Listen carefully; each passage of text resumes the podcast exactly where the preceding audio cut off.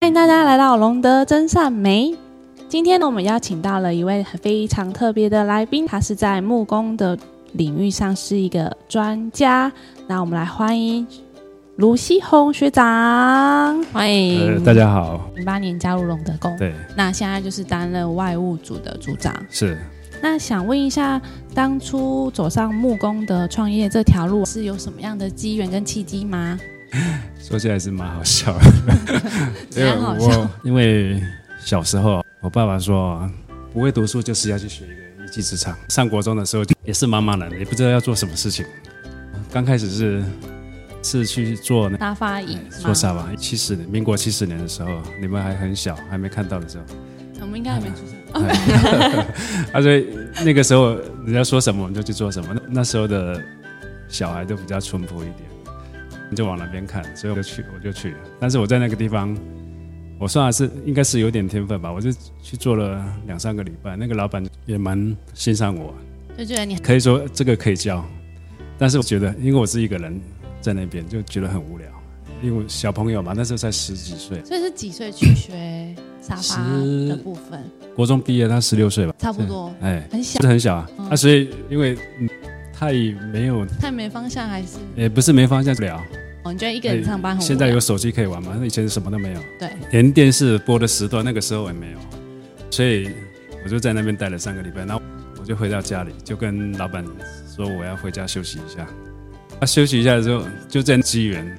我一个国小同学，是我在我国一个国小同学，他是我国小二年级的时候，他就是搬离开我们住的地方，搬去三重，所以我就没有跟他，但是我们一直都有保持联络。但是他是跟我同届的，所以在那个毕业就刚好那三天我回去那三天，他他来找我，他就说我带你去做木工，因为那时候真的是小朋友，不是不懂什么，什么都不懂。我说好啊，我就跟他去了。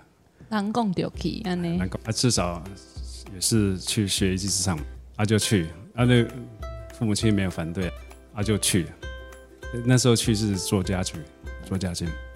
他、啊、做家具，去做这个家具也是做一个呃书桌，呃不同形式的书桌大概有七八种。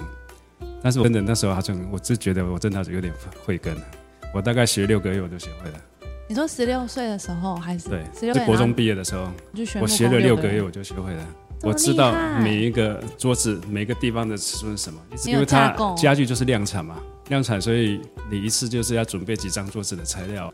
大概全部记在脑子里面，每个部位哪个地方的尺寸什么我都知道，用什么什么都，我全部记起来。我大概六个月都学会了。那你很厉害啊！你在十六岁就找到人生中的目标？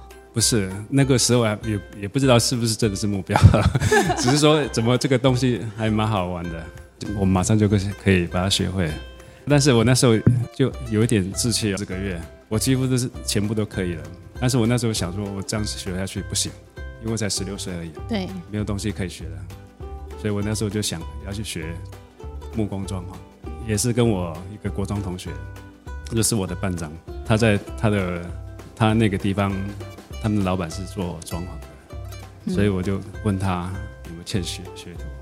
所以你就加入他们的行业。但是我那那时候我刚我从家具行那边出来的时候，我我觉得我很臭屁，因为怎么说我臭屁？哎，对，因为我很厉害啊，我真的真的学会了。但是我到到装潢装潢这个这个领域，真的是完全是不一样，天壤地别。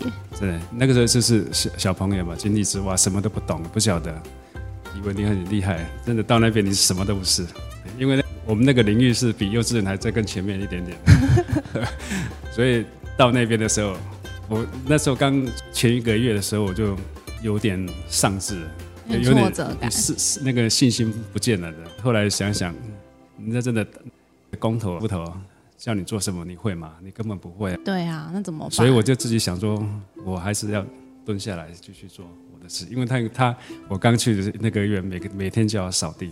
扫一个月的地，我的我的那个长才都没有发挥出来，所以我后来想想是真的。我去那边看，是很多事情我都不会做。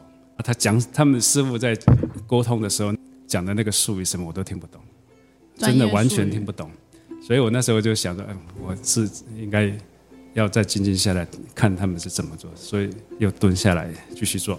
所以一样也是在木工的建室内装潢，也是属于木工的部分。对，所以是在那个团队里面一起做学徒这样。那那个做多久？我在当兵之前大概我做了四年，但是我在当兵前我就做师傅了。年轻就做。我当兵前就是做师傅了。对啊，他好快找人生目标，好羡慕。所以我说我没有换过老板，自己就是老板。而且这也可能是。也有贵人，因为那个我们那个老板算很很疼惜这些小朋友，他们要叫我们去读书，所以我那时候读了夜间部，就这样。我在嗯当兵前就刚好四年都是待在他那边，我们工作从来没有断，可以学到很多东西，而且装潢这个这个领域真的是真的是太广太广很很多，而且要慢慢去吸收它。我们听得懂，有兴趣你就可以很快就吸收了。所以我在当兵前我就当当师傅了，那个时候工钱是。师傅一天好像是九百块，那很多。民国七十三年的时候，啊，我我领八百五十块，好高哦。那时候算很高了，好厉害哟。那时候木工、水泥工都是很好的工作，是有很多人就不喜欢做工的，哎，真的是这样。以前会这样，现在可能会改观一点。以前真的是这样。你有想过要放弃吗？因为我去学的时候也是没有目标，但是我我也没有说放弃，因为也是要生活，我没有什么放弃不放弃的，就是。一个念头就是这样，反正就是做做做做，就做着这样。学长，我想请问一下，因为你在木工行业这么多年嘛，那呃，你觉得就是从你刚开始当学徒，一直到因为呃时代的进步，你觉得现在的木工跟之前木工做起来的差别差异性？现在现在的工法跟以前工法不一样，传统工法跟现代的工法甚至差也是分别很大。它因为现在所谓装潢，装潢就是。把不好的东西盖起来。以前木工，木工是人家所谓的木匠，木匠这个就是手工艺要很强。木装潢这个东西是把不好的东西盖起来，而且你要方法不大一样，思维会不大一样。你做木匠桌子，这个桌子你就想办法看怎么做，好，还有说怎么样美化它怎么样。但是做装潢就是你要美化它，但是要看现场每一个现场，你每天碰到的情景都是不一样，你就是要，但是其实都是同样的。思维，但是做法你要现场灵机应变，功法都是一样。但是现在现在的年轻的做，因为我现在有带师傅，有时候他们的想法也是不大能讲啊。就是你讲太多，他们也不大爱听。不能讲说以前我们这样的，我从来没有讲这这种话，因为他们不会喜欢听。以前怎么样？但是你讲以前怎么样是落伍了。有时要配合他们的每一个人的习惯是怎么样，他适合做什么事情，我们就要分配工作给他们做，这样才可以把把工作完成。这个年轻人当然他们的想法有时候很跳跃，有很多他们的动作上面现在很年轻啊，工作什么速度什么都是很快的，而只是我一个基本要求就是说结构上面你要怎么处理，该要怎么弄这个结构，其他我们就不管，你们自己处理就好，因为那个比较小事情，包括下一只脚材料，这个是一个简单的说法了，会有一个重点在哪边。只要那个重点抓到就好了。所以，那你觉得就是现在的年轻人，在于你带他的时候，对于你的整个装潢的有帮助吗？当然有。或许他搞不好他很有创意，或者是懂知道现在年轻人要什么。我讲一个区别是在什么地方？最早像我我我的老板，他是自己画图，他是本身会做木工，他自己画图，我们都是他画。他画的图跟现在设计师画的是不大一样的，因为我的老板他是会做木工。所以他画的图一定是跟这个结构要怎么把它组成，他已经想好了。但是现在的设计师，他们大部分大概百分之一百都不要说一百太多了，百分之九十九大概都不会做木工，但是他们只会画图。这个图画出来的东西就是变天马行空了，这个都有办法去克服，再协调一下就可以克服。一般你会做木工，会做设计师。这两个人做出来东西一定会不一样。你会做，会做设计师，设计出来的东西一定会比较讲气，讲，因为他会顾虑到这个结构，顾虑到这个实用性。但是设计师他的想法就是说，我要做美观、好看，板子不能这么厚，要细一点，这个都有考虑到关系。但是你有那个基础在的时候，你不会想说，我为什么要这样做？会有这个分别，所以这个东西两个出来一定会不一样。但是一定是保证实用，可以让你用到用到搬家。做阿公啊，可以还可以装。学长想请问一下，如果室内装潢，它的木材其实是有很多种，那你有比较的，比如说不建议用到哪种木材比较？其实木材其实有好有坏啦。现在都讲低甲醛，低甲醛是好像对身体比较好。但是从以前小时候都是用到现在，我还是这个样。但是记忆力可能会比较差一点点。我觉得那个差别没有很大，但是因为现在数据很多就是这样，但是他写那么多数字在上面。差别不知道差在哪里吧，我也不懂。但是它还有一个低甲醛这个东西就是绿绿建材，但是它有个坏处就是虫容易上，因为它没有甲醛，虫就容易要容易蛀掉。对，它、啊、以前的板子比较不会有这个问题，所以有有好有坏。这个东西你要连的东西胶啊什么。还有这些溶剂啊，这个都是有。你要完全没有，我觉得是不可能。但是现在有很多环保材料、环保溶剂，差别我觉得没有觉得了。但是那个要有数据啊，因为我还是要，我每天都还是要面面对这些东西。那学长，你在工作经验中有没有遇到很奇葩或是很有趣的事情，可以跟我们分享一下？奇葩就是有碰到感觉蛮好的，雇主对你很好。比如说我们现在工作，比如给他价钱什么都讲好了，要开始工作了，啊，你做没几天，他就把款全部付给你，是不是很方便？很信任。而且比如说九万五，那就给你十万了，多加五，有有这种啊。但是像我的客户，大概有很多都跟我变成朋友。一个介绍一个。呃，学长想请问一下，在创业当中，你觉得有什么好处或者是难处？因为时代的变迁了，像以前我们最早工作的时候，是一个老板可以带很多师傅，有很多师傅会来问说这边有没有工作，要来这边做这样。现在时代不一样，现在每个师傅都是老板，而且他们工具很容易，不用花很多钱就可以买到。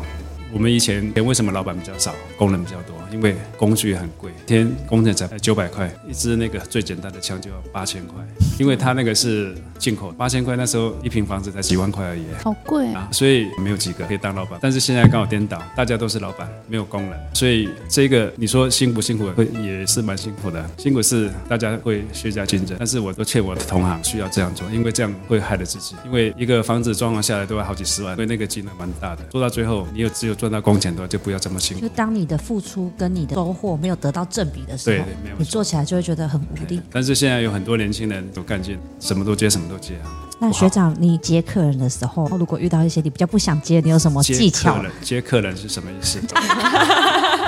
是 遇到客户，那你可能内心很不想要做他的 case，你有什么技巧？这个报高一点吗？没有。报高一，这是一个方法了。到现在的话，我就可以马上给他毁掉，就不要了。这么直接？因为不用讲那么多，因为你讲一个，你后面还跟他讲几十个，就直接讲就好了，这样比较快了。因为有时候接了不一定会赚钱。像我的老客户，我都几乎都不用估价，新的客户是要估价。我最不喜欢是他们去比较，因为。他既然要比较，就是要找一个价钱比较低。但是因为我们在做工作的时候有很多工序，你只要少一个工序，但是就可以省很多工。我们现在就是要省工钱才有利润，因为这个工作的那个概念就是根根深蒂固。他这样跟我讲的时候，我就是一定这样做。像你们这种木工是通常都是客户拿着设计稿来给你们看，还是说，哎，我今天这间房子要装潢，请你们设计？我比较跟人家不一样，我有配合的设计公司。哦，所以来找你的话，你就可以引荐给你的设计公司，嗯、然后他设计不是不是。不是，以前年轻比较冲动，我就有有工作就想做，嗯，那现在我就会选择，不是每一家设计公司都是那么健全。那如果像你的朋友是因为认识你，对啊，那如果这样子，就是我这样可以啊，比如说你认识我，对，我有个房子想要装潢，但是我又不想找设计师，对，那我就会问你说你有没有想法，哦，你就帮他做出，可以配合他跟他修正一下，这样是皆大欢喜的，因为你有得到你想要的，对。那我就可以配合你这样了解，而且有很多事情，因为这个经过设计公司，他一定是收钱啊，因为他们公司有开销，因为他一套图下来是很辛苦的。他如果一个房子下来，那套图要画很很久，而且到现场要跑很多趟，很多时间跟精力。对，没有错。其实说真，有图是比较好施工，我们可以。不用刹车就一直做啊！但是如果说我跟业主沟通，所有的图都在我头上面了，设计师当然有，但是设计师现在我在讲说，现在年轻人什么，他们有很多不懂的。像一个房子在装潢的，有很多工序，这个工序有影响到这个房子以后的品质。这些工序有些新的设计师也是要问师傅才知道怎么做，但是当下交屋给你的时候是都一样啊。学长想请问一下，就是可以给就是想创业踏入木工行业的年轻人有什么样的建议吗？我建议。现在年轻人要功夫底子要很扎实，真的要从基层做起。如果有四五十岁的要跟你学当学徒，你愿意吗？那个很难，那个真的很难，因为你像我国中就开始学，对，我心无旁骛啊。但是你四五十岁来学，不要说四五三十几岁就好了。现在有很多人都结婚了，嗯、有小孩了，他开出来条件就是说我不能怎样怎样怎样。所以你通常还是会建议，如果要学木工，就早一点学。当然啦，我以前对我的。外甥的讲，我说你不会念书，赶快来。结果他也没有来学，退伍的时候才回来。退伍的时候我说你已经慢了慢十年了，这十年的时候已经已经是一个师傅了啊，已经差很多了。嗯，但是那时候的心态又不一样了，因为他觉得说在这边磨这个时间好像学不出东西，每天叫我扫地，因为你的心没有在这个地方啊，只要演示了，把鞋看后。很快你就可以学到东西了，因为现在的师傅也没办法一对一对你教学，你要在旁边，你要在旁边看看师傅怎么做，啊，学他是怎么做，你看到这是你的，下次你要做这个事情的时候，你就可以拿出来用啊。但这个都是实物经验才可以磨练出来，真的是要用岁月给它吞啊，岁月时间的堆叠。学长想请问一下，你是怎么样跟我们四妈祖结缘的？这个也蛮好玩的，因为我是我是出去玩。出去玩，因为我是去日本玩，跟团日本玩。去日本认识四妈祖，我还没讲完。因为我大概每年过年都会出去玩。哦，那时候还没疫情，那很久。因为因为我学姐他们，她是过年的时间休息的时间比较长，才有时间出去这样。出去的时候有一个同团的一个学姐啦，因为我那时候也也在一间。宫庙在那边进出走动走动这样，然后那个学姐有讲到说，你们北部也有一间徒步绕境的庙，他就讲说在芦竹的什么地方，就龙德宫，因为他是新竹人，那个学姐是新竹人，他说他们每年都会来竹联寺来新竹怎么怎么怎样，跟我们讲，那时候我们也不知道，所以还有这个手机就上网上 YouTube 去看，所以我学姐说，那我们回台湾的时候再去去拜拜一下，这样跟圣母结缘的，讲一个第一个印象我。那时候我们在旧庙那边，就桥头下来。对对。那是刚过年嘛，后有很多阵头在准备要练练习，要出去嘛。对。我就刚下那个车子停好，走过来，怎么整个有底下都是一些仙女在那边飞来飞去，就是七宝娘神，他们穿的，他们穿他们的衣服，就是那一套，在那边跳。我都，我这是什么地方？怎么会这样？我就进来拜拜拜拜，后来那一天永州就有马上跟我讲说要加入执事组，我根本都不知道是什么东西，我就说好，有些人骂我说，要么在上面也被加背杠那边杠起，所以我来了四年，我走了五次绕境了。你第一年只是一开始的香，半个月我就跟他们出，就去绕境，但是我我不是在执事组，我就去。通天谷，你们都那么大声，真的假的？真的假的？啊，我第一年就在通天谷，我没有那个组长要审，美美美仙对，搞不好看到我的时候啊，给我这口吃老了，没有冲。说我现在学打鼓太慢了，因为要出门了。对，他就去骑摩托车，沙滩车，骑那一台，我说调都在我身边困难了，真的是困难，没有那么容易，有点技巧，速度要控制的刚刚好。那是我第一次骑，我就觉得。骑太快，后面的一直在跑；骑太慢，前面的那个黑领骑不知道到哪里去了。我又要去，又要去打，那时候就很难控制这些速度啊。没有认识半个人叫声哎，其他没有认识，这么陌生怎么办？但是我那时候，因为我们年纪比较大，对这个这种风风雨雨都是小事情。圣母起驾那天下大雨，对我没有什么困难，所以没没没没有什么，那个是很简单的事情。只是骑机车很困难。那你有觉得，你来龙德宫有什么让你觉得非常的有感应吗？还是圣母特别助你？